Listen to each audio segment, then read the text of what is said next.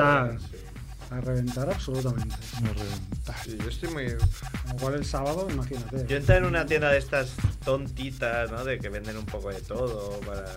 ¿no? De estos de a la mejor suegra, eh, Un a la mejor. No. Os- Oscar, Esa al mejor padre, ¿no? Y es- me salió porque, claro, como odio a la gente, y ahí. claro, ha entrado gente y tal. ¡Ay, qué graciosa esta zapatilla! Era esta zapatilla, yo qué sé, de oso, o de estar en casa. o de- Y ha entrado otro también. ¡Ay, qué graciosa! Y una estupidez que, que estaba yo pensando, ¿quién coño debe comprar esta mierda ahí? Pero estas tiendas están llenas de estupideces, con lo cual lo tenías crudo. Si no te gustan las Sí, pero claro, la no me, pero normalmente entras y yo que sé, pues da una vuelta, pero claro, están en estupidez, pero no hay tantos estúpidos alrededor. Y esta de sí, era como, hostia, Qué incómodo. no me gusta la gente, me voy. Yo entré en uno de tipo Ikea, pero para comprar regalos. Y vas ¿Cómo todo el rato. El Tiger. Es tienes el que montar tú el. Ay, pero no es tipo Ikea, tipo Ikea, Sí. que tienes que montar No, el. pero tiene un No, punto. Tienes que montar el regalo tú. No, porque es como un Ikea, o sea, es como un chino de, de Es Ikea. sueco, creo, Es, de- es danés, es danés. Sí, sí, Tiger, sí, sí. Y es una cadena Sí, danesa. ese me suena. El el es eso como un, un chino de diseño, ¿no? El Escandinavo. Tiger comparada con la que yo he entrado es. exquisitez. Es Harrods, es Harrods. Sí, sí. Pues no sé si queréis insultar a alguien más antes de empezar. ¡Esta puta! Esta no. no os te porque tío, parece que vengas en pijama. Típico pijama que te operan ahí de apendicitis. Empieza el programa con alegría, hombre. ¿Qué pasa, man? ¿No duermes? No, ya. Si quieres. Estoy de vacanzas ya. Hasta el 11. De vacanzas para un padre significa que levantarse a las 7, ¿no? A cuidar a tu hijo. No, de hecho hoy me he dormido por primera vez en mucho tiempo. Porque se ha puesto a dormir Pau conmigo, se ha dormido él y aquello que he mirado la ventana he dicho, hostia, ayer cuando me desperté había menos luz. He mirado la hora y he dicho, mierda. Mierda, ¿por qué? ¿Qué tienes que hacer? No, tenía que ir a currar.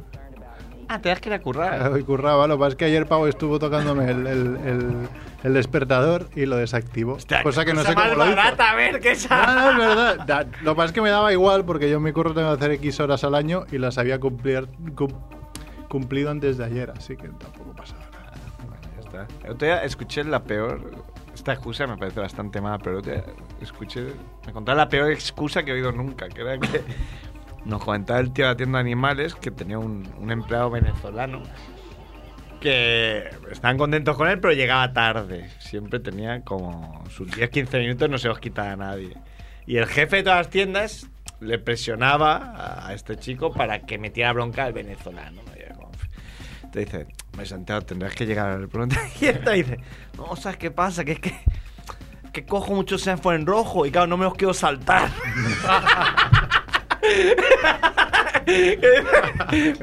si yo tampoco quiero que te los saltes, pero sal antes de Antes, casa, no sé si te la alternativa que veía para llegar antes era saltarse los semáforos. Calcula los kilómetros, ¿no? Dice, yo llego en tanto tiempo. ¿no? Ah, Creo que no nos entendemos, tendría que salir antes. Bueno, son, son culturas, ¿no? Es otra cultura. ¿Empezamos, Edu, o qué? ¿Sí? Sí. Ve- Venga. Dale.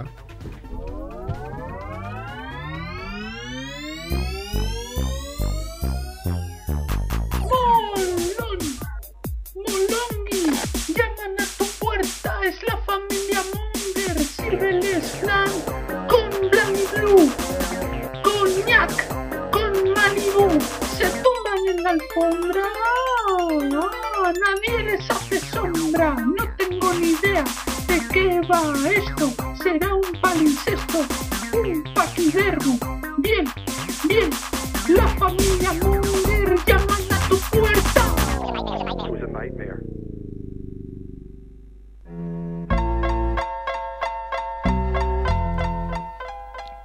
Hola Mongers, bienvenidos a Familia Monger Freak Radio Show, episodio 175. Ah, Esto igual hacemos episodio 175, pero igual esto luego hacemos... Esto no eran los del principio, ¿no? Igual lo haces en menos 175, Ah, bueno, como Star Wars, ¿no? claro. Y la gente dirá luego, hostia, ¿cómo nos escuchamos? Escuchamos al 700. Vamos a poner unas letras antes de cada programa. Episodio, episodio Haréis 175. precuelas de la familia Monger. Precuelas de familia Monger. Eso puede ser. Era lo que intentaba decir de mi forma Monger. Una precuela. Estaría bien, ¿eh? De joven. Que la gente Sí. conociera al joven Merck, ¿no? Allí de, de Erasmus. Antes de volverse loco. Antes- Ah, ¿Por qué se volvió loco? venía, de, venía de serie ya. Sería un Pero fan. una precuela de Edu, ¿cómo molaría, eh? Ver a Edu de joven. Bueno, ha venido Merck. Hola, Merck. ¿Qué pasa? Aquí estamos en el 100.5 de Radio Ciutat Bella, Siempre un signo de la FEMA. de la FAEMA. Frecuencia modulada. Ha venido Chicharito, Buenas. que ya va a venir siempre, ¿no? Bueno, Ya que- aprendiste inglés, ¿no? Ya te pasaste el inglés, igual que Andrés ha pasado Tinder. Y Merck el porno, Yo sé. ¿no? De internet. Tú te has pasado el inglés. Sí, pero hasta cuando empiece la universidad por la tarde se ha acabado. sí. Alerta. Bueno. Ha venido Max Rebo. ¿Qué tal? Bien. Es un tío serio. Ha venido un moro que no sabemos qué es. Moro sedante. moro sedante, morante sedante. o sea, vaya barba, ¿eh? es que. Sí, sí, sí, estoy. que Bueno, hace- quiero batir récord. Es que es hacer un. Récord. Sí, sí, a ver hasta dónde llega. Si no me pego un tiro antes, claro.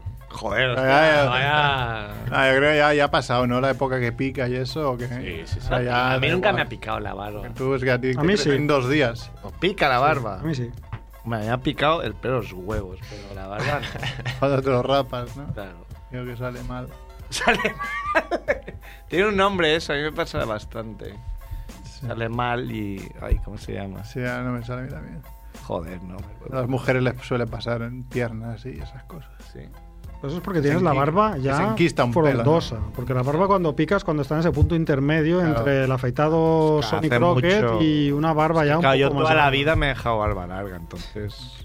Siete años también tu precuela tenías barba, ¿no? Hay que... Sí, sí, sí, yo tenía Pero largo. barba ya. Me acuerdo una vez que me paró una chica en la calle para hacerme una encuesta sobre hábitos de afeitado. Me dijo, ¿cuántas veces te has afeitado el último año? Calculas. Y dije, una. Y era verdad.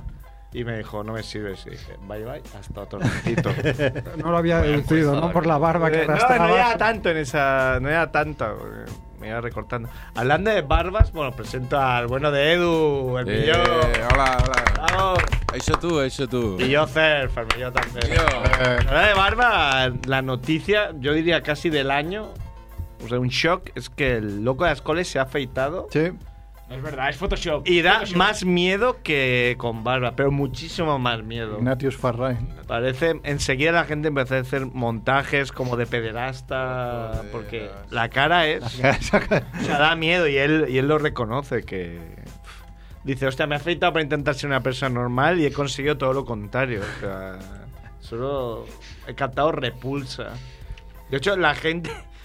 La gente ya en Facebook ponía el icono ahora que puedes, ¿no? De me enfada o Ah. me, no me gusta. o- Me aterra. me aterra, tendrían que ponerlo. Pero no, aquí más o menos nos afeitamos y no pasa nada, ¿no? no. Hombre, siempre te afeitas, claro, yo cuando me afeité este año, todos los niños del, del, del equipo de fútbol me decían, me repitieron varias veces, qué feo eres. pues los niños ya- se sabe, son bien cabrones. ¿no? Andrés sí se afeita, Andrés sí se afeita, todos los matches que tiene vuelven a, hacia atrás. La precuela de Andrés. Vuelve a la primera pantalla de La Tinder. barba es un buen invento, es un buen invento para taparte ahí. Qué pena que sea medio A imberbe. muchas les iría muy bien que se pudiera. A muchas. Muchas les iría bien una barba. Esto que dice ah, de, "Ay, cuando se besan las barbas y vuestras novias os vean la cara, ya que vais a hacer, no sé qué. Pues, Yo me afeito si quiero, idiota. No, ahora se pasa la barba, me obligan a afeitarme. No, no va así. Bueno, tenemos aquí el El guion semanal. guion semanal que hace Merck en su horario de trabajo. y uno, entrada sin música. Esto ya hemos hecho, Hecho. ¿no? Check, 3, minuto 3, sintonía familia Monger. check. Check. Y ahora va con Rondo Relámpago. Sería Rondo. Ronda, ¿no? ¿No Rondo? Da igual, lo, rondo aquí con un lo cambié un poco. Muerte de la semana, ver. Muerte de la semana. ¿Os creíais que esta mini sección Muerte de la semana no iría a ningún lado? Pero cada semana hay una semana muerte digna. A ver, hay una más seria, ¿no? Que es el cantante de Motorhead. Se ha muerto hoy, Lemmy. Ha muerto hoy. Que le dijeron hace dos días que tenía un cáncer muy jodido. Y le dijeron, tienes un cáncer muy jodido. Y tan jodido como que ha durado dos días. Sí, Hombre, sí. está ya en muy bonus track desde hace mucho. Nadie Sí, habría sí. apostado, ¿no? Que iba a durar 70 años. Y el otro, el más monger, ¿no? El, el bueno, la muerte de la semana, que nos la ha enviado Rodrigo Chicharito por, por Facebook. Eh, un alemán de 29 años, que no sé, le llamaremos Klaus Condonen. De Herman Wings, ¿no? Klaus. Con, sí, Klaus Condonen, que le explotó una máquina de condones y murió. ¿No sé yo tú? No. Ah, no sé quién fue. O sea, pues, yo lo he visto, pero no mañana. Pues alguien. Ah, no, no, tú, no- tú nos has compartido otra cosa que después es verdad. Pues eh, intentó petar la máquina de condones para llevarse toda la pasta que había dentro y un cacho de metal de la máquina pues le dio en la cabeza y ahí, hasta, cabeza, hasta ahí, ¿no? 29 años. ¿Cómo puedes explotar una máquina expendedora? No lo entiendo. Es como las películas malas en las que hay Sí. un carro mato tirado por bueyes, tiene un accidente y explota. sí, dices, pero a ver. o sea, Segura, seguramente te va a costar más el explosivo que emplees, ¿no? Porque estas máquinas son... Sí, sí, parecía un explosivo por- casero, pero bueno, Ah, claro. pero eso te cuesta más Eso que lo que vayas Ah, a sacar de los cuatro matados que se han sacado ahí. Sí, porque tampoco es que-. O sea, explotó porque la forzó con explosivos. Sí, él le Vale, explosivos. Fue él y dos sí, no- colegas. no O explotó sea, de- había explotado la máquina por un cortocircuito. No, no, es O sea, mejor porque él puso el explosivo. Madre mía. Sí, sí, Klaus, Jürgen y, y Arnold, ¿no? Pusieron ahí un explosivo y, y Klaus Condonen acabó. Habría que, que profundizar en esta noticia, ¿no? Para saber si lo hizo por timidez de no ir a una farmacia, por... Claro, por- igual por- que- No, no, quería llevarse la pasta que había dentro. Ah, no, pero no. igual, ¿no? Igual quería llevarse los condones. Claro, le da vergüenza ir a un. Full. era muy pobre Yo- y- Yo me, re- me acuerdo en una condonería. Ahora ya no hay tantas, Una ¿no? Pero condonería. Antes había condonerías así. Bueno, ahora son las. Así, las- ¿cómo? A ver, ¿cómo? Sí. Ese gesto de. De- El WhatsApp estaba- de La polla negro de WhatsApp. Exacto.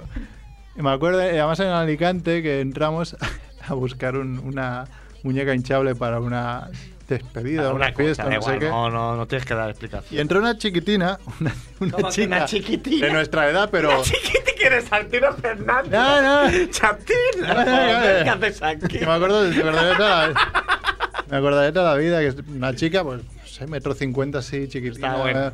Sí, monilla, no sé qué, y dice una caja de 128 condones. era una macro caja que habían ahí, tenían, vendían como Hombre, yo claro, soy fan de comprar por mayor. yo que también, estaba, yo que estaba al lado, en ese momento lo único que se me ocurrió es girarme y decir ¡Ole! y la chica se puso más roja que el culo de Arbeloa. Sí, sí. Que que como el chiste, ¿no? Tengo de 64, te has jodido medianoche. Bueno, hasta aquí la muerte de la Bueno, semana. también podríamos decir que los condones siguen evitando que, na- que nazca gente tonta. Ahora Ah, sí. directamente los mata, o sea, ya no ya, ya los mata, ya evita la selección natural de los sí, pero no es un 100%, ¿eh? Siempre lo pone en la caja. Sí, ahí, ahí. pero en este caso que le ha explotado sí. la caja y la ha matado Sí, y este es sí, a este 100% a tomar por culo. Bueno, aquí, hasta aquí la muerte de la semana. Eh, crítica absurda de la semana. Absurda siempre según tu criterio. ¿no? Sí, hoy os traigo una crítica en Amazon de Space Jam, que le puso cuatro estrellas. Y Jam, la película de Space Jam. Jordan. Sí, y la persona que puso la crítica puso cuatro estrellas y como comentario puso buena peli para tener sexo. Con Space Jam. Sí, muy bien. Sería- o, o es que no le gustó nada, dijo, "Ah, vamos a follar. Es que ne- va por ahí. sí, o se juntaron los astros y dijo, cita, vamos a ver una peli. A pasar a la peli. sí, sí. Ya está, hasta aquí la crítica absurda. Eh, ¿De qué mierda va llena el internet? Pues mira, esto sí que es lo que nos ha mandado Rodrigo Chicharito al, al Pues sí. grupo de Facebook. Si, si es que no, ya méteme una colleja. Pero va llena de, de comentarios sobre Abraham Mateo, Mateo el el, can- el cantante, ¿no? Que ayer eh, fue la gala Inocente Inocente, esta típica que hacen en televisión. Y el- la inocentada que le hicieron a él es que le presentaban a ni más ni menos que a Michael Jackson. Su ídolo. su ídolo. Su ídolo Michael Jackson, que realmente se parecía. Lo que pasa es que. Sí, claro. Claro. Hay mucho. Es que después le preguntaba, no sé, Juan y Medio o el otro que se parece, nunca sé cuál Juan es Medio, cuál. Juan y Medio. Juan y Medio le decía, no hubo nada que te hizo pensar que fuera una broma. Y dijo, no, no, No, estaba todo muy bien hecho, no sé qué. Estaba yo pensando, digo, ¿alguien le va a decir a, este ¿Cómo tío? le imitan? que imitan otra vez. No, es canario, ¿no? Hecho. Es canario, sí, un poco, ¿no? Canario Broma. de Canario mexicano. De México. Canario claro. de México. Canario de México. tío. Digo, alguien le va a decir, es que en ningún momento le dicen que Igual está es, muerto. a este ver, muy tío. pequeño ahora, Mateo. Igual Joder, no- muy pequeño, Igual pero no si le es- han dicho, igual no le han dicho está muerto para no darle el disgusto. Pero es su ídolo, dice, es que es mi ídolo Michael Jackson. Bueno, a ver. Podía ser. Muy bien, Abraham Mateo, muy bien. Pero se habrá informado, ¿no? También. Si soy Pero, a ver, pero igual se han ocultado. Esta gente viene en una burbuja, como el propio Michael Jackson. Tiene 17 años, eh. Por eso es un chavalín. No se habrán dicho cuando murió Michael Jackson. Hace 5 o así. 5. Tendría 12, se lo ocultarían. Creo que el truco, creo que el truco es que le, le vendieron la moto de que lo de la muerte Era de mentira. Michael era un montaje. Ah. Fue la muerte de le vale. Era, estaba ahí en la isla de los Elvis, de famosos Jesús con Elvis, todas estas con, muertes falsas. con Robert Smith, ¿no? Ahí vamos Robert a bailar. Robert Smith está muerto. Perdón. Lo bueno es que entra como, no sé, a la sala que está Abraham Mateo y, y pone una canción de Michael Jackson, que es como si Messi va a un sitio con la camiseta de Messi. No es Messi, no es Messi, hostia. Muy bien, Abraham Mateo.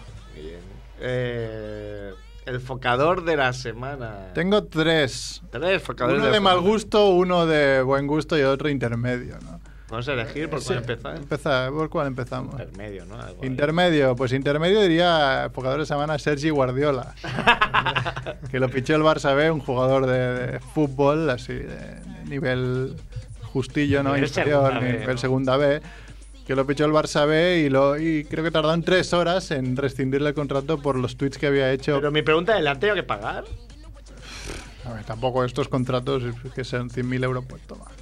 Barça que Bueno, pero No lo sé, no lo sé cómo va el tema, pero el hecho es que había hecho tweets ¿no? en contra de Cataluña y va el Barça. Según él ha dicho hoy que no las había hecho él, sino un amigo. Los ha hecho su padre, ¿no?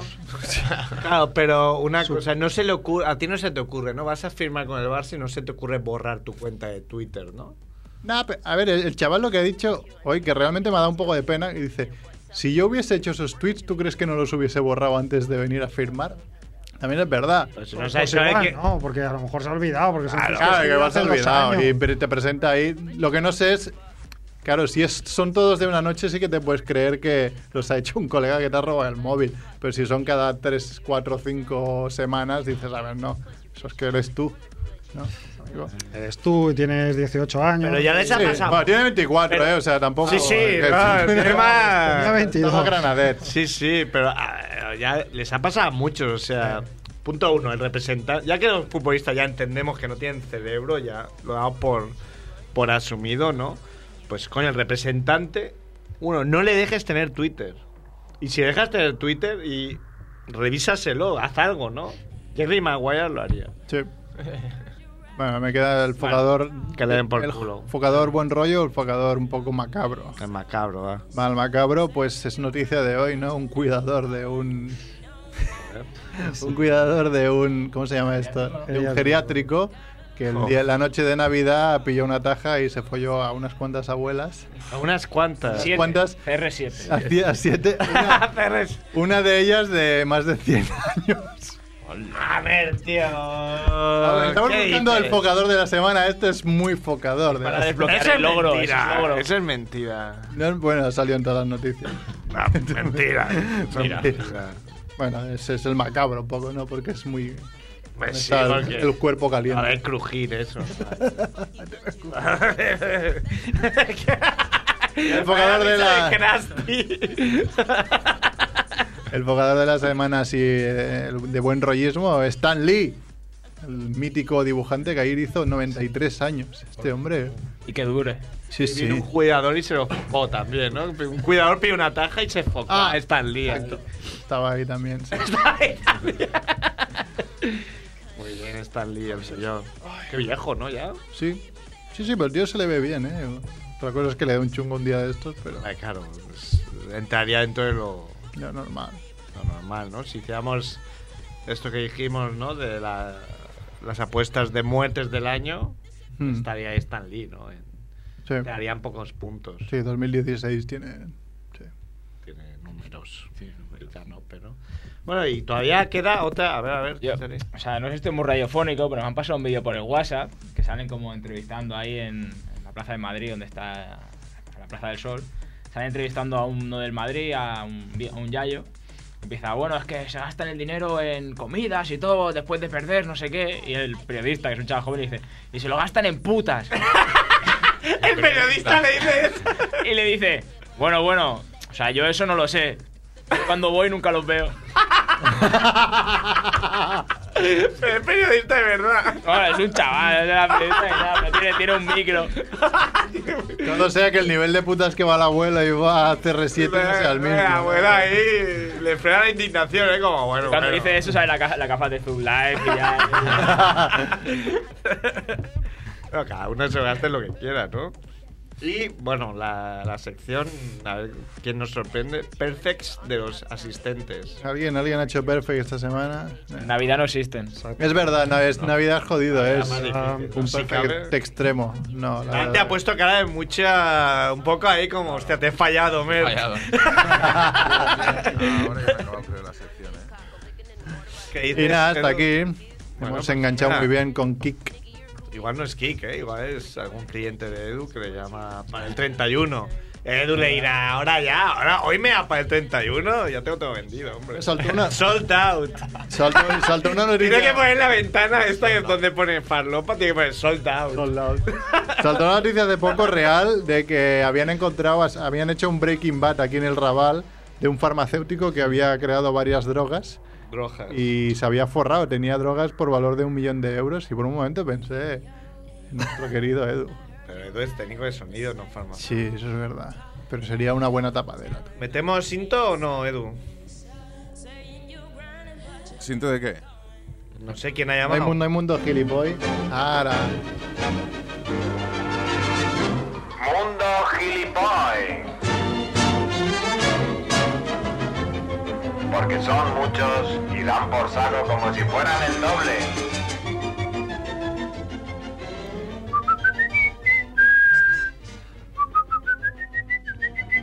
Hola, Kike. ¿Qué tal? Kike al millón. Felices fiestas. Nada, eso, hombre. Los mongers. A mí estas fiestas me dan igual. Bueno, pero oye, Se dice, ¿no? se Siempre. dice y ya está. y fiestas. bien. La gente así que nos gusta menos decir felices fiestas y eso, como diciendo, ya, ya lo he dicho y ahora ya. Vamos al asunto que toca. ¿Dónde está mi dinero? ¿Dónde está lo que me debes? Dame mi puto dinero. Mi puto Show me, show me the money. Claro. Uy, esta música de Edu. De Edu ha cambiado, ¿eh? El Mía. ¿Quién estáis ahí por ahí?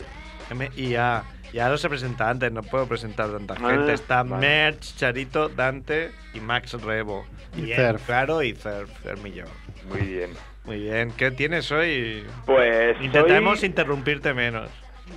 Bueno, como, como veáis, me he preparado poco, eh, previendo Ah. que ¡Alerta! previendo que me ibais a alargar la Bueno, sección entonces vosotros, te la, te alargaremos. Tenemos un yes extender de la sección. Hoy, hoy vamos a hablar de, de el mérito y la suerte, ¿Ah? ¿vale? Alerta, sí. Cuando uno aborda un proyecto, Mm. eh, que, que le salga bien, pues depende de, en parte de, de tu habilidad para llevarlo a cabo, ¿no? De tus propios méritos y también de la suerte, ¿no? Sí, siempre influye, ¿no? La suerte. Siempre hay una componente, ge- generalmente es una combinación de las dos cosas, ¿no? Sí, claro. Eh, La parte interesante es que los gilipollas eso no lo perciben, ¿no? Sí, es verdad. Y tienden a atribuirse todos los méritos, ¿no? De, eh, O a la ver- inversa, ¿no? A alguien que le va bien, ¿no? Porque se lo ha currado. eh, Coño, es que has tenido suerte. ¿No? Dices, bueno, igual llevo como el pianista este, ¿no? Que decía, hostia, tienes un don, ya, pero es que llevo desde los ocho años entrenando, ensayando 10 horas al día, ¿no? El piano. Claro, no, igual yo- no es tanto don como... Yo voy a hablar más de, de cómo se ven a sí mismos pues ciertos empresarios, ¿no? Ciertos políticos eh, que creen que lo han hecho todo ellos, ¿no? Que nada les ha venido dado, que todo dependía de ellos desde el principio, ¿no? Y, y para eso vamos a hablar de un señor que se llama Timothy Dexter, se llamaba Timothy Dexter. Se llamaba. Se llamaba porque vivió en el siglo XVIII. Ah, alerta, pues ya tan listo. Exactamente. Oh, es que no, no era listo, no, no era tan listo. Era, era un hombre que era tonto del culo, ¿no? El, el día que hagamos un, mau- un mausoleo en Mundo Gilipoy, este hombre tendrá un lugar especial porque es, es- de hecho es considerado casi como el hombre más tonto de la historia, ¿no? Coño, libros- pero es muy difícil. Sí, sí, es muy jodido, ¿no? Ahí Que- tendremos al tío más tonto de la historia y el peor director de la historia, ¿no? Sí, Posteriormente. Bueno, el- la historia de este tío es, es curiosa porque este tío nace pobre, pobre y tonto del culo, ¿no? Eh, entonces no puede estudiar y le ponen a trabajar en una granja y poco después se mete de aprendiz en un sitio a curtir pieles eh, para ropa, o sea que iba a llevar una vida de, de pobretón, ¿no? Pero, y aquí ocurre lo- lo- la primera cosa loca en la vida de este hombre, conoce a una viuda rica. Alerta, igual es el que hemos mencionado antes, ¿no? El tío este. No sé, no estaba Ah, bueno, claro, eh, a ver, un focador de la semana un poco creepy. Un poco creepy, sí. Cuidado, el cuidador de- del geriátrico.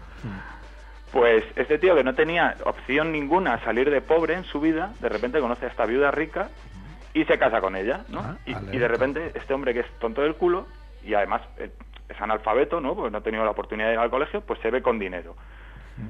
¿Vale? Bueno, eh, su trabajo le cuesta también, ¿no? Tiene su estómago y su... Esa, esa parte de la historia no- yo no la conozco, no, no me lo puedo explicar, ¿no? Como un tío que nace tan pobre, eh, en aquella época, ¿no? Que además eh, no, lo de la clase, condición y la Ah, conciencia de clase era era muy importante, bien parecido ahora, ¿no? y tampoco esta tía tendría Tinder, tampoco tendría 100 pretendientes. Claro. El tío es- sabría jugar sus, sus bazas, tampoco vamos a, a quitarle méritos.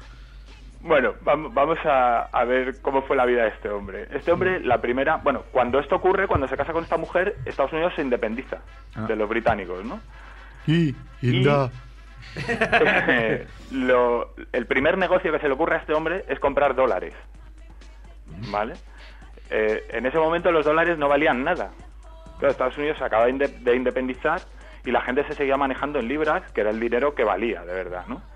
Unas Pues pesetas, estaba- ¿no? Ojalá volvieran, ¿no? Las pesetas. Claro, la gente estaba... Las antiguas pesetas. Las antiguas pesetas. la gente todavía está esperando a ver si lo de Estados Unidos funcionaba, ¿no? Antes de empezar a... Entonces, el dólar no valía nada, que es lo que pasará con los PEPs, ¿no? Cuando, cuando se Pues, bueno, yo independicen. ya tengo Peps. Bueno, pues este tío se hizo con, con un montón de dólares que era como comprar papel higiénico, ¿no? Era nada, no, vali- no valía nada. Y resulta que lo de Estados Unidos funcionó y este tío, si ya era rico, pues se hizo multimillonario. Coño, pero entonces no era tan tonto. Sí, sí, era, era tonto. A ver, Un tonto sí, con suerte, igual. Era un tonto con suerte, exacto. Era un tonto con mucha suerte, porque no lo hizo con ninguna visión comercial. El tío lo hizo. No, no- Porque la la gente no por lo me hizo. gusta, la estampita. Ahora el tío tiene un montón de dinero y dice, bueno, pues ahora me voy a dedicar a comerciar, ¿no? A comprar y a vender cosas, ¿vale? Como hacen mis, pues, la gente de su condición. Y entonces dice, bueno, voy a llenar un barco aquí en Massachusetts, que era donde vivía, que hace un frío que pela, ¿no? Y lo voy a llenar con warming pans, ¿vale? ¿Sabéis? Eh, los warming pans son calenta aquí se llamaban calentadores. Son como unas sartenes muy grandes que se, se echaban dentro Vale. ascuas y carbones para Ah, calentar sí, la sí. cama. Sí, sí, sí. Ah, Antes de sí, sí, acostarse. sí, sí, sí. ¿Vale?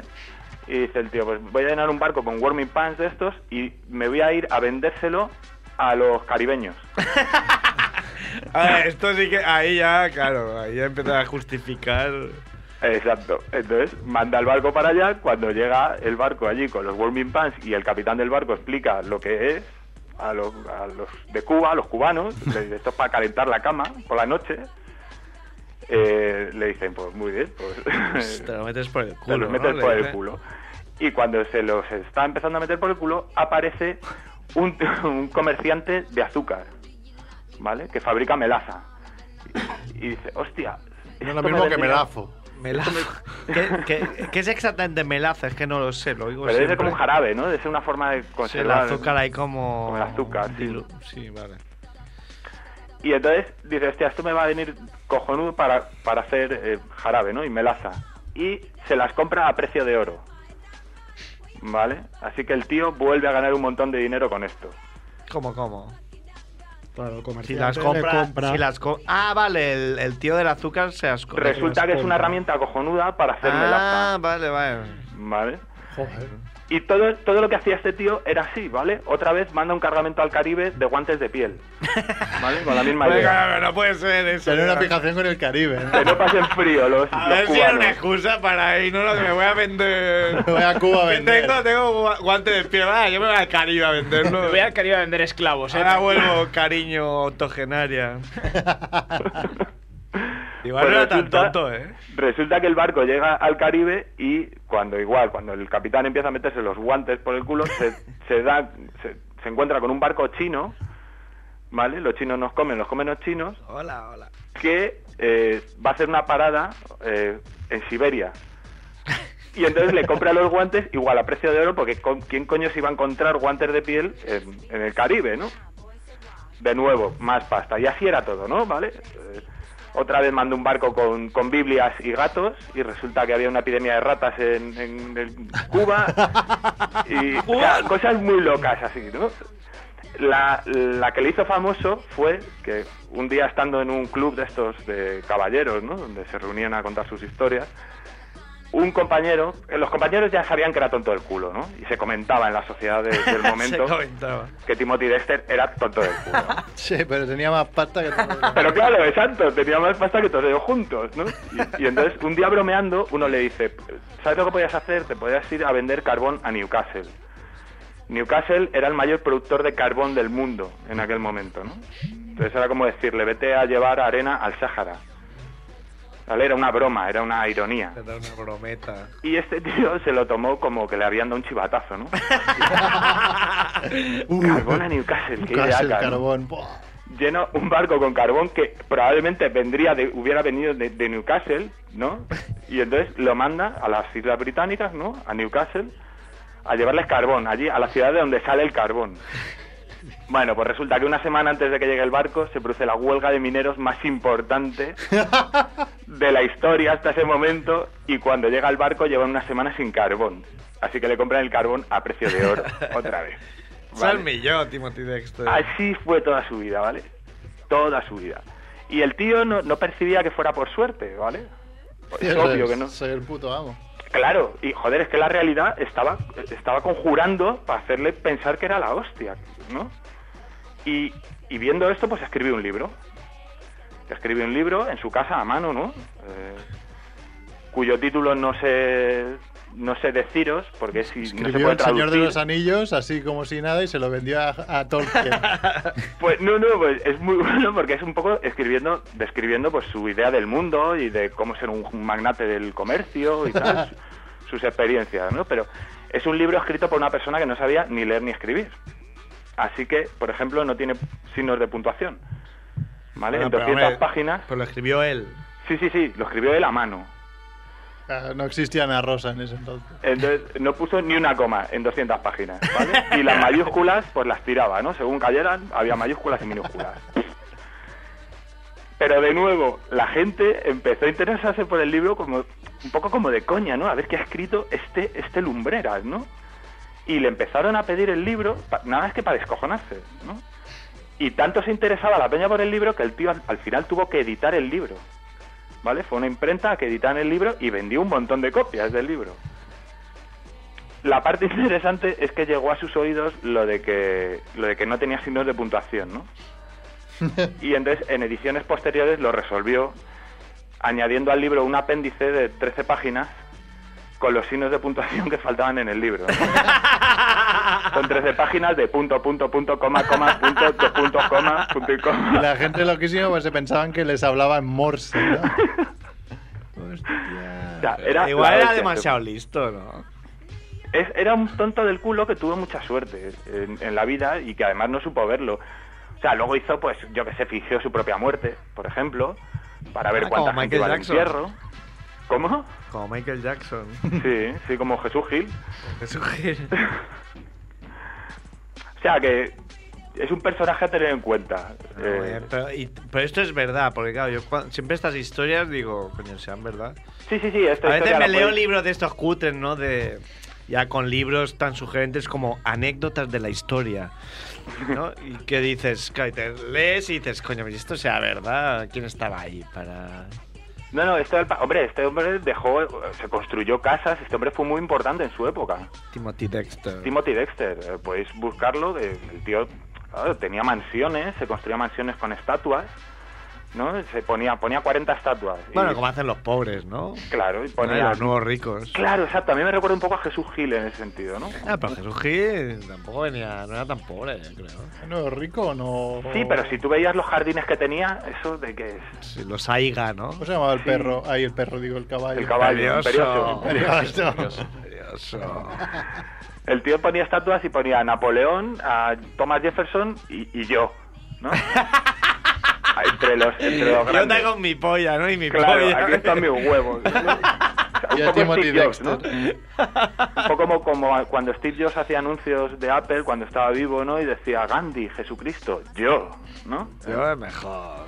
Pues era, o sea que fue un tío muy notorio, no, no, esto no es inventado, esto es eh, está muy muy bien documentado lo, lo de este tío. Notorious Big. Muy bien. Bueno, pues está. Ah, pues ya has preparado. Has dicho que no y estaba preparado. Sí, no, de hecho lo que no me había preparado, que no me había preparado mucho. No, no, está.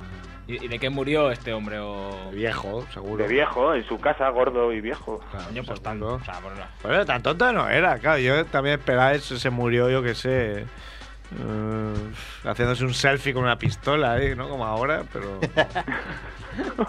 pero no. Ah, No, este, a ver, de aquí se puede sacar otra lectura, ¿no? Puedes decir, oye, qué tonto del culo con suerte, o también puedes decir, joder, igual es que lo de los negocios no es tan difícil. Igual, bueno, pero era un hombre de acción. Claro, pues, Claro. Si hubiera estado quieto, no. Era un tonto proactivo, ¿no? Que son los peores. Ya, claro. hostia, Los tontos con ideas. claro.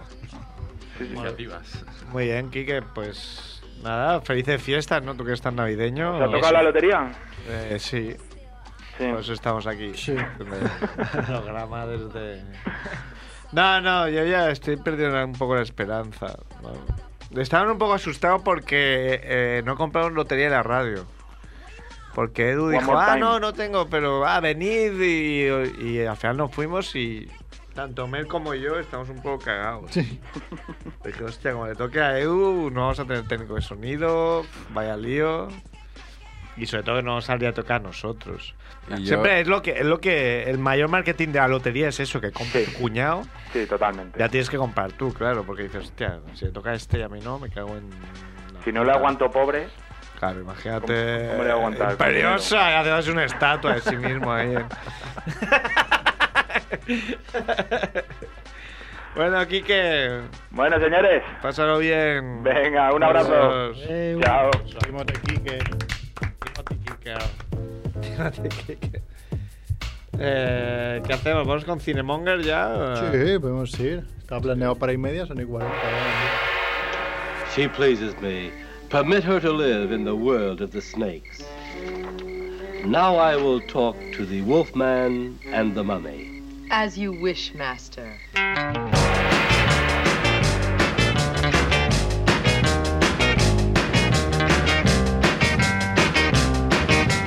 Si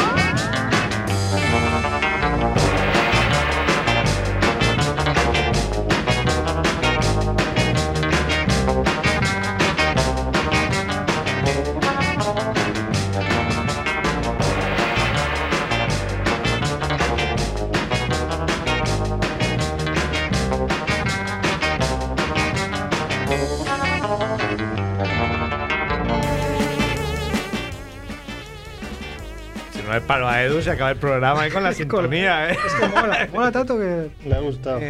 vamos a escuchar hasta que se acabe. Bueno, Max Rebo, te has bajado, ¿eh? A, a lo más, ¿cómo decirlo? A lo más mainstream de la- del underground. Sí, sí. Te has, has dicho, hostia, Es verdad. la gente no conoce nada de lo que estoy explicando. Voy a bajarme. He bajado al, al lado comercial de los Monger, ¿no? Pero la verdad es que la idea me vino hace un par o tres de semanas hablando con un par de Mongers, bueno, con Barrabés y con un colega suyo, colombiano, creo que... que Bueno, de Juan, el tigre Juanfe, el millón. Bueno, un joven monger, pero muy cultivado, con mucho interés por el cine, por las artes, y me di cuenta de que no, no, no sabía quién era el personaje que vamos a tratar hoy. Y dije, ¿cómo puede ser? Eso no puede ser. Entonces, Això no claro, pot ser. entonces das por asumido que algo No, mainstream... Juanfe es cultivado, pero de otro tipo. O sea, cu- cuando va a Colombia y vuelve Cultivado con es cosas cultivadas. ¿no? Bueno, eso ya no lo sé, no lo La conozco. mula. La Juan Fermillo. Pero bueno, el caso es que estábamos hablando así de cine y salió el nombre de Tim Burton y a raíz de Tim Burton pues relacionamos con, con Ed Wood, que es el personaje de hoy. Y no conocía ni la película de Tim Burton sobre Ed Wood ni al personaje de Ed Wood, con lo cual dije, no puede ser. Resulta que Voy a- incluso los mainstream monger ha de sacarse a la luz. Y entonces hoy hablamos de un mito que, bueno, lo ha dicho Mercantes, venimos de hablar del hombre más tonto de la historia, a hablar del que está considerado el peor director de la historia del cine, cosa que es mucho considerar habiendo, Sí, sí, la verdad. habiendo piezas sueltas como Michael Bay y cosas así, considerar al pobre Ed Wood como el peor director de la historia del cine es, bueno, es un... Un el, la película de Tim Burton refleja. La película de Tim Burton refleja con un halo muy romántico eh, bastante bien el, el submundo Ed Wood. Sí, ahora hablaremos un poco de, de- de- de eso. Tim Burton lo ve desde el punto de vista de la nostalgia, del cariño y subrayando los, los valores más positivos y un poco haciendo de lo más sórdido un, un contrapunto humorístico muchas veces. Pero es una película que a mí me encanta de Tim Burton. Creo, es- creo que es mi película de Tim Burton favorita y es un canto de amor al bueno a la pobreza de recursos a la voluntad de a la creatividad y Porque es lo que. Bueno, este la, la magia de Ed Wood era esa, ¿no? Que era de tan cutre que era, de tan pocos recursos que tenía, era fascinante, ¿no? Lo que hacía. era fascinante, porque tenía No siempre es positivo. un, un entusiasmo creativo que, que superaba con creces sus capacidades ¿no? entonces bueno mirándolo desde ese prisma deformado en el cual miramos todas las películas de Cinemonger pues claro no podía faltar en esta sección ¿no? y entonces hablaremos específicamente de la película Plan 9 from Outer Space, que es la que es como su paradigma y la que está considerada la peor película de, de todos la los peor tiempos. película del peor director de la Sí, historia. sí, sí. Ya digo, injusto. Vamos a hablar de Transformers, de Un paseo por las nubes, yo qué sé, seguro que eso son mil películas peores. Hace poco se bueno. hablaba mucho, bueno, hace poco, hace unos años, de Uwe Boll, ¿no? Otro director que, en- vamos, empezó a hacer películas de videojuegos como Alone in the Dark, eh, Ah. House of no sé qué, No, ¿sabes? sí, Así, pelis malísimas. Pero malísimas de decir, va, la voy a ver, pues seguro que me río. Y no te reías ni con esas, o sea, decías que es muy Ah, la voy a ver. Boll, sí, sí. Lo que pasa es que después creo que mejoró un poco, hizo alguna cosilla un poco mejor. Entonces dijeron, vale, vale, no, eres tan- no eres tan malo. Si ya mejora, no, no, no- no- ya no nos interesa. Pero bueno, el caso de Ed Wood es curioso, ¿no? Es un personaje que, ya registrando un poco, revisando un poco su biografía, empezó mal porque su madre ya de pequeño lo vestía como si fuera una muñeca de porcelana. Ya, claro, Ahí ya- eso- a ella le marcó el carácter, eh, empezó a dedicarse a, cuando fue mayor a, a trabajos del mundo de la farándula, el, el circo, el teatro, ahí empezó a travestirse también. Circo, claro, pero a- a- en esos años el circo podía tener cierto prestigio. El otro día pasé por un circo que había ahí en como en Marbella y pff, Bueno, ahora el muy sórdido, muy decadente, muy, decadente, sí. Sí. Bueno, en aquella época era un, un- un espectáculo, todos estos espectáculos de variedades, y claro, tenía mucha más, mucha más importancia. Pero bueno, el caso es que el bueno de Eddie eh, desarrolló un gusto por la ropa femenina hasta el punto de que combatió en la Segunda Guerra Mundial con ropa interior de color rosa. de mujer. Y estaba más preocupado por porque no lo, no lo hirieran en la batalla y tuviera que ir al doctor aquello y le pillaran con la ropa interior femenina que no Es su principal motivación Sí, para sí. que no lo Es una, es una buena motivación. ¿eh? Una buena motivación. Pongo unas- un tanguita rosa y correré como el más puta de todos. Sí, sí, no. Bueno, de hecho, esta, esta afición suya al, al travestismo eh, lo- la llevó al cine.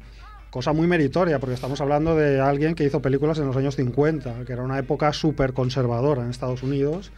Y entonces el tío se atrevió a hacer una película titulada Glen o Glenda, en la que hablaba del travestismo. ¿no? Entonces ya es que solo por eso ya hay, hay que reivindicar figuras como, como esta, ¿no? Que, bueno, luego sus capacidades, capacidades quedaran pues un poco limitadas, ¿no? Am, ¿Pero tú crees que era un tema de, sus, de su propio talento o de los recursos o una- un poco de todo? no, ah, hay gente que con muy pocos recursos es capaz de hacer cosas fantásticas.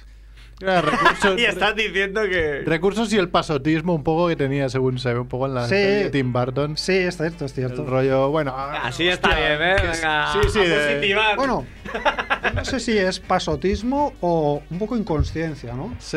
Un poco como el doctor Frankenstein que en su locura de crear la vida no, no se da cuenta que está haciendo un monstruo y luego cuando lo ve, que se mueve y que vive, se da cuenta que ha hecho un monstruo, ¿no? Pues no sé si a Tim Burton, ay, a- perdón, a Ed Wood le pasaba lo mismo, que él estaba tan loco por hacer su película que no veía que realmente estaba haciendo una cutrada, ¿no? Sí, yo recuerdo de la peli Ed Wood. de- o sea, de Ed Wood no he visto ninguna película, pero he visto la peli Ed Wood. De la escena en que se les estropea un pulpo, digamos que tiene que mover los tentáculos.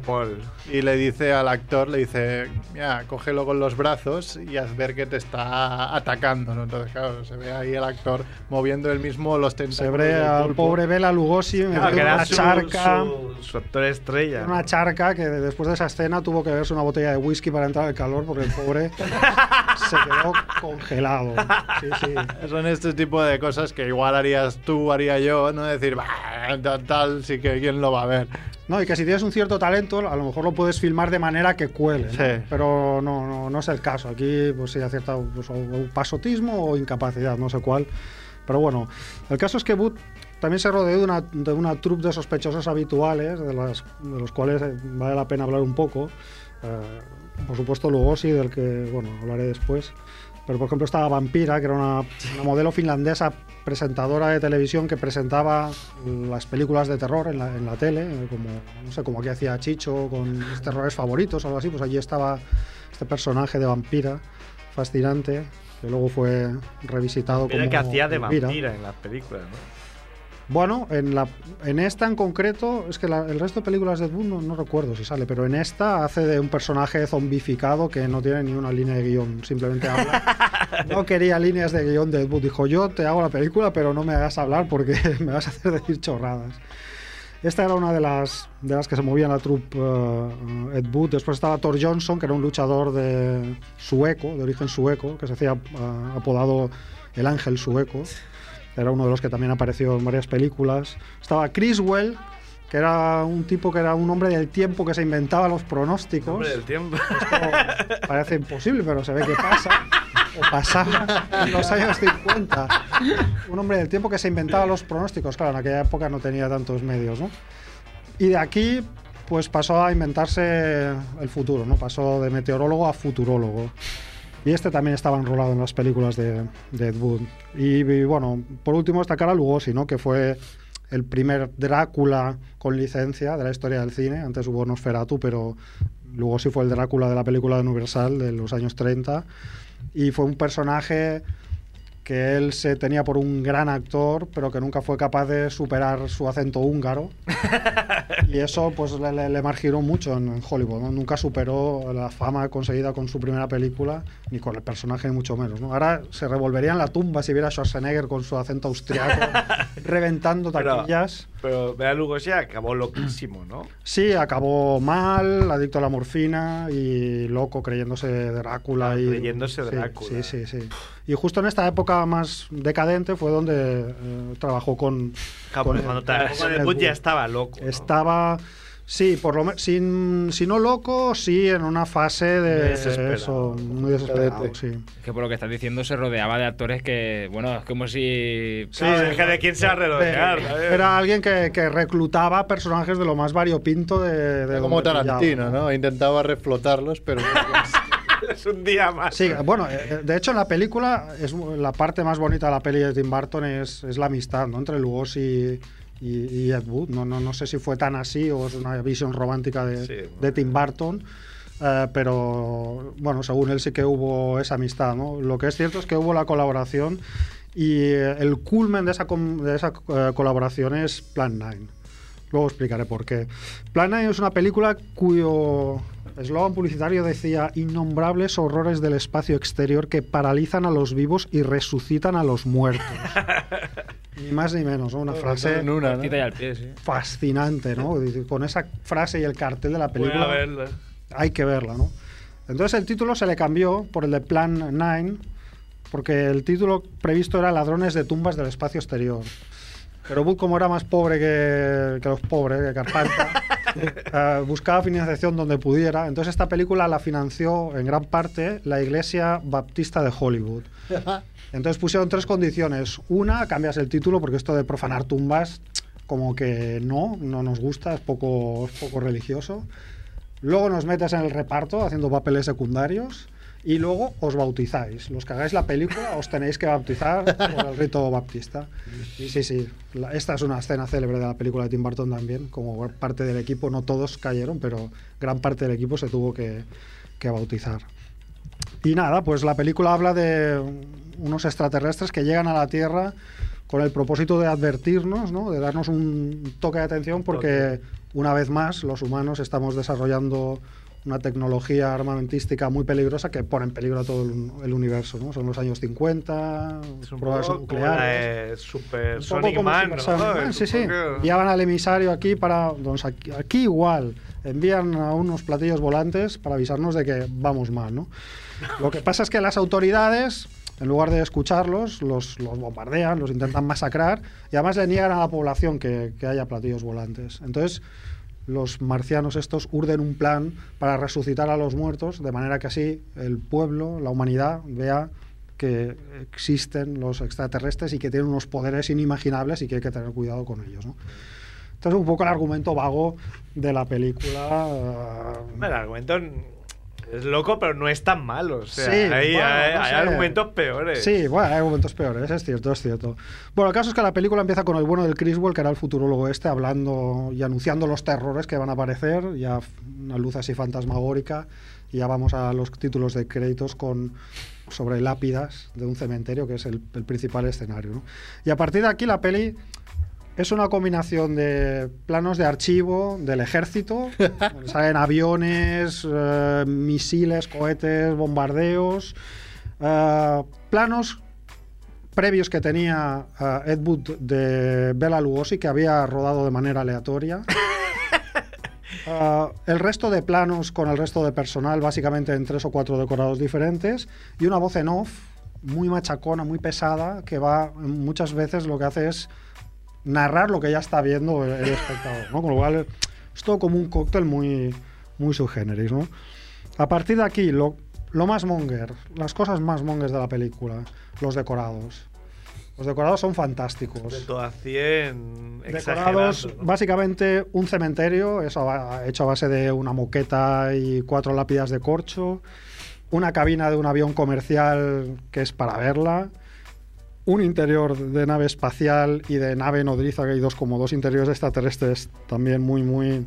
Que es lo que decíamos antes, ¿no? Tienes pocos recursos y se nota porque has puesto ahí un osciloscopio y un monitor y no sé qué, pero a lo mejor con un poco más de, de, de gracia los filmas de manera que cuele, ¿no? Aquí no, el chico... Bueno, no. O sea, el Super Sonic Man al lado de. Sí, Supersonic Esto Man. es sí, sí, una sí. superproducción. Es una superproducción, sí, sí. Sí, porque ahí el nivel de las maquetas y todo estaba muy cuidado. Sí, sí, sí. Luego aquí hay unos FX, unos efectos especiales. No muchos, porque solo consisten en los platillos volantes, que son los típicos platillos volantes de los años 50 colgados por un hilo de pescar que se transpara, que se ve en la película, y luego cuatro explosiones. Es un festival de falsos racos la película. Hay planos de, de- de fal- lo que se llama falso racor, de, de- de errores de continuidad, de un plano nocturno y un plano de día. O sea, como que plano y contraplano, dos personajes que hablan y uno es de noche y el otro de día. Estado con un chanda y luego con el smoking, ¿no? Sí. la escena. Y eso en parte estaba debido por, debido por la gran monguerada de esta película, que es lo que comentaba antes de los planos de Bela Lugosi. Bela Lugosi estaba muerto cuando se hizo esta película. Hombre, claro, eso Un ya detalle, es un es impedimento, claro. Y no obstante fue como el cabeza de cartel. Pues sí, eh, Ed Wood tenía unos planos aleatorios de, de Lugosi en un cementerio, entrando en una casa, saliendo de una casa. Entonces, a partir de estos planos que tenía, él inventó su historia. Entonces, filmó todo lo demás para encajar estos planos. Pero claro, a veces los planos no acababan de, de coincidir en el momento del día y por eso hay muchos, muchas escenas donde hay planos de día y planos de noche, ¿no? Pero claro, esto no es todo, porque tenía muy pocos planos de Lugosi para hacer una película, por mucho que le echara mucha imaginación. Entonces necesitaba a Lugosi eh, en, otros, en otras escenas. Y no había los FX digitales que tenemos ahora, tipo el cuervo que se da el Brandon y tal, ¿no?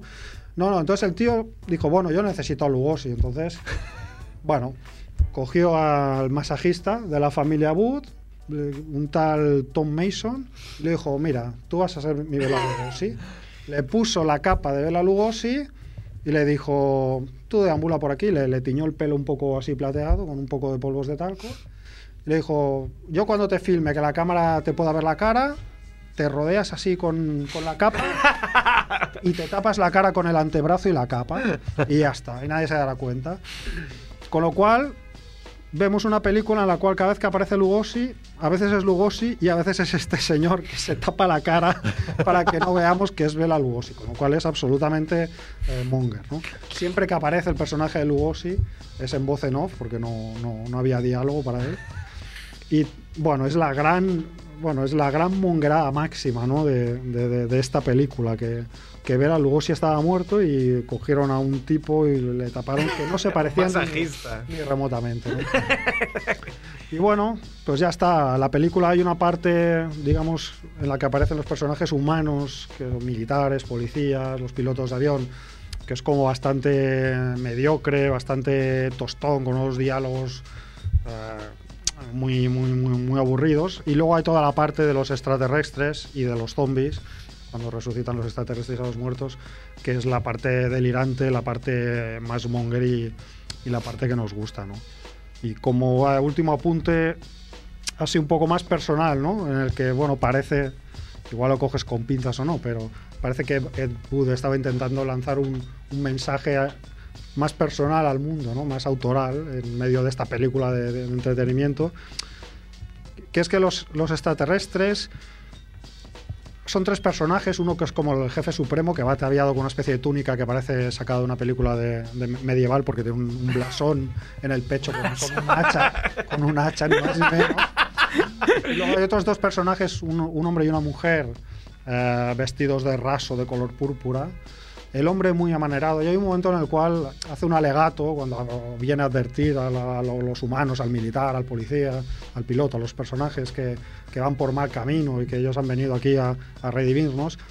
Hace un alegato en el cual habla además de que las mujeres de su planeta están para hacer avanzar a la raza, ¿no? como muy feminista. Y, y entonces Bud en ese momento hace un contrapunto ¿no? entre este extraterrestre así como muy, muy amanerado también y muy, como muy sensible. Y los personajes masculinos rudos que representan pues eso no al ejército a, la autoridad típica estadounidense no aquí en ese pequeño momento se puede ver un poco de un poco de genio autoral y de, y de propuesta así más, más radical. Claro, 1950. claro, Era el año 56. 50 en Era Estados año Unidos, 56, claro. Sí, sí, Estados Unidos. Era, fue, fue- es un momento muy sutil en la película que pasa casi desapercibido, pero bueno, yo lo quiero rescatar y eh, acabar así esta película que está considerada como la peor de la historia del cine y que yo considero es de esas películas que yo considero como bueno gran parte de las que pondremos aquí ¿eh? Como obras maestras del cine al revés ¿no? Eh, las obras maestras y las obras maestras del cine al revés ¿no? pues esta sería una obra maestra del cine al revés Es que está muy, muy al revés, ¿A muy quién- al revés. O sea, ¿en qué contexto la. Esta pregunta te voy a hacer siempre. ¿En qué contexto recomiendas verla? Bueno, ¿O a quién? Porque a todo el mundo no puede verla. creo que el contexto es un poco lo que casi me pasa a mí, que es después de ver Ed Wood, que realmente es una buena peli de Tim Burton, te entran ganas de ver esta Claro. película y decir, a ver qué coño hizo este tío. Es verdad esto que explica Tim Burton. Está curiosidad, exagerando. ¿no? Sí, sí. claro, Es, es- es un momento perfecto ese, ¿no? La investigación después de, de una película convencional o más convencional, ir a ver, ostras, vamos a ver qué hay detrás de esto, ¿no? Eh, pero bueno, en el fondo Tim Burton está, hizo en su momento lo que estamos haciendo aquí nosotros, ¿no? Reivindicar, el monguerismo. reivindicar el, el monguerismo, sí, sí. Hombre, cuando se muera Andrés, podemos poner. Podemos poner así como si estuviera Andrés, ¿no? Aquí en la radio. También. Pillamos a un tío- Andrés, ¿no? a un moro Oh, de la- Si me muero yo, ya lo habéis hecho. Ya tenemos no la no calle. vengo con mis risas y ya está. toma es por culo, ¿no? Sí, ya está. Tampoco. Pues muy bien. Bueno, una persona ¿no? que nos estará oyendo, ¿no? Sí, esperemos que sí. Esperemos que. A lo mejor su muerte fue una invención también, como otras. Claro, hombre, ya, ¿cu- ¿cuántos años. ¿En qué año murió Ed Wood? Pues no debió morir muy tarde. Puede que muriera a principios de los 70 o Bueno, ahora Mateo se lo creería. tuvo una, una decadencia ahí rodando también cosas de cine y... pero yo creo que murió a principios de los 70 o algo así ahora me has pillado no, no lo recuerdo igual Merck está con la Wikipedia que echa uno No, no, sabe pero- ¿Que miras Merck en el móvil? No, estaba mirando que sí, que, que- qué podemos hacer sin noticias, que hay cuatro o cinco o el, debate absurdo que, que he propuesto de última hora. Es que tampoco... Porque le, pues nosotros- le dije, si vas a estar mirando el móvil, no vengo. hoy", Pero soy un flojo y he venido. Claro. Porque se negó ahí a... porque Merck es nuestra conexión con el mundo exterior el mundo está ahí al tanto del Twitter de familia Monger de las redes sociales tiene ocho votos, ¿no? Es que tampoco ha dado tiempo para más. Claro, ¿no? es que no está un consumer detrás para... El año- la, mes Eh, pasada- el la semana pasada... quizás para la semana de Reyes no es más apropiado Es que o- tampoco haces debates muy... O sea, que posicionen a la gente, ¿no? Ahí Eh. como... Eh, es de esta semana pueden contestar hasta mañana, ¿no? Es, mm, en caso de, de gustar de los hombres, ¿a qué rey mago te follarías? Claro, es que esa- claro, es... Claro, todo el mundo de ir a Claro, eh. Baltasar. ¿no? Por un Digo momento yo. he pensado Baltasar y otros. ¿Sabes? La otra opción que fuera A ver, otro. uno es un viejo, o sea, ya descartado prácticamente. ¿Son todos igual de viejos o no? Yo creo bueno, que no, hombre, Baltasar no Cho, se ve tan no, bien. es como se ve más viejuno por el pelo blanco Claro, uno tiene el pelo muy blanco. Gaspar. Y el otro tiene el pelo como. pelirrojo, ¿no? O castaño. Está Tienen barba rubio, sí. Sí, barbas sean hipster. Ahora el- sí, a Melchor, el blanco, solo lo ha votado el tío, el cuidador ese de las abuelas. GR7 ¿no? El que abuelas. Va ganando, una noticia apareció hace poco, ¿no? Puede ser, hay mucho enfermo. O la del vecino con la. Ah, sí, sí, sí, es con verdad. la genaria. Sí, sí, sí. sí. Joder. Va ganando Baltasar, cómo no, porque... Este programa no, Ah. no tiene pies ni cabeza. ¿O No qué quieres hacer? ¿Acabamos o quieres hacer alguna noticia? Si quieres hacemos una ronda rápida de noticias. Sí. Estás mirando a Edu y... Hostia, ya con la vista ya te entiende, Edu. Aquí la práctica.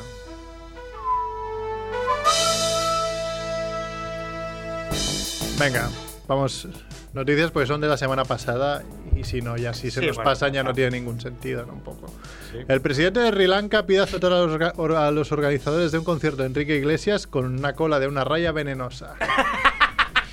He leído mucho, pero es, creo, que, ¿no? creo es porque le tiraron sujetadores a Enrique Iglesias y Ah, esas cosas y es Alerta, un poco un comportamiento incivilizado para su cultura. Ah, pero los, los sujetadores de fans de Sri Lanka tampoco deben ser copa D, ¿no?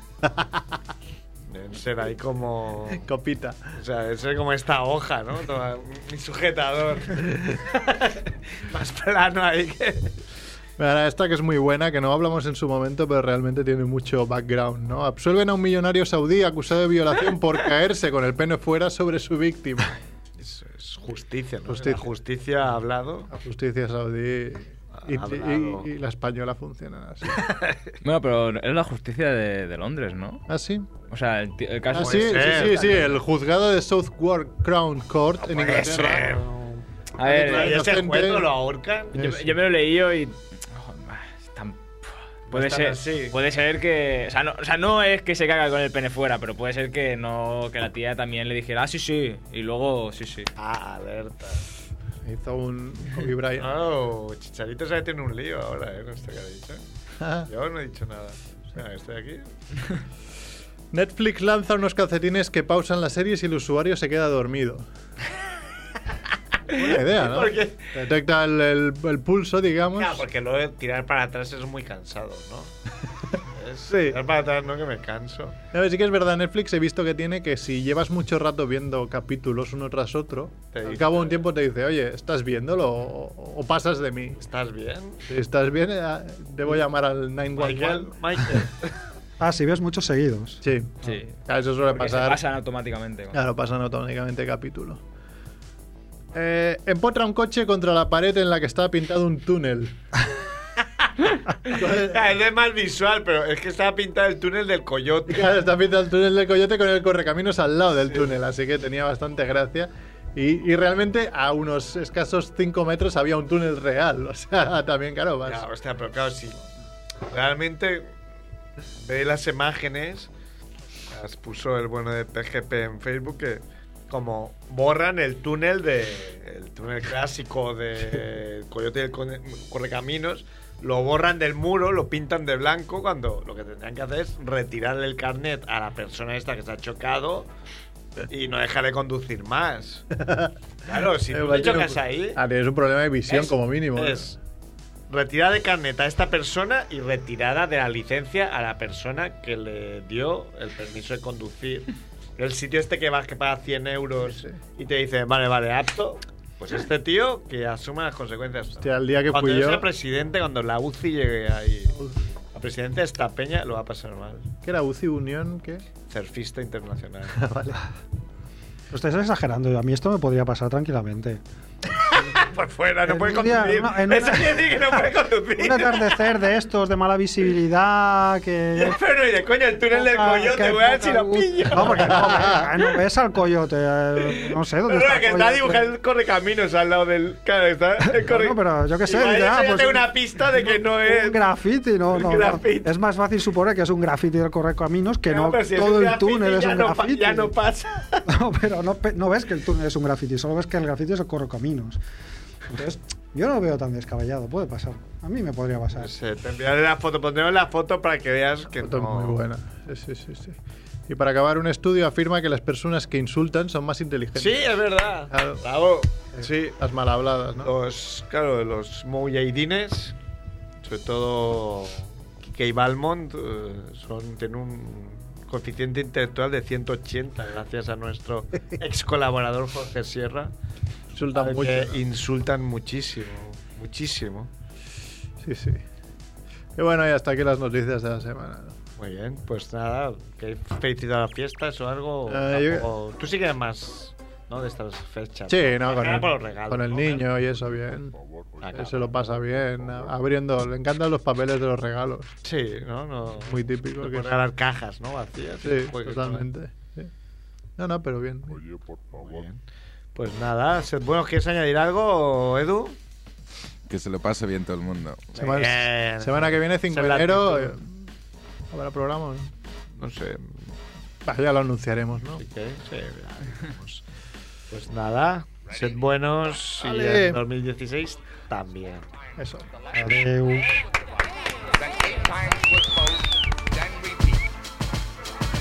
Oye, por favor, oye, oye, oye, por favor, oye, oye, oye, por favor, ¿me puedes dar un cigarrito? Oye, por favor, oye, por favor, oye, por favor, ¿me puedes dar un cigarrito?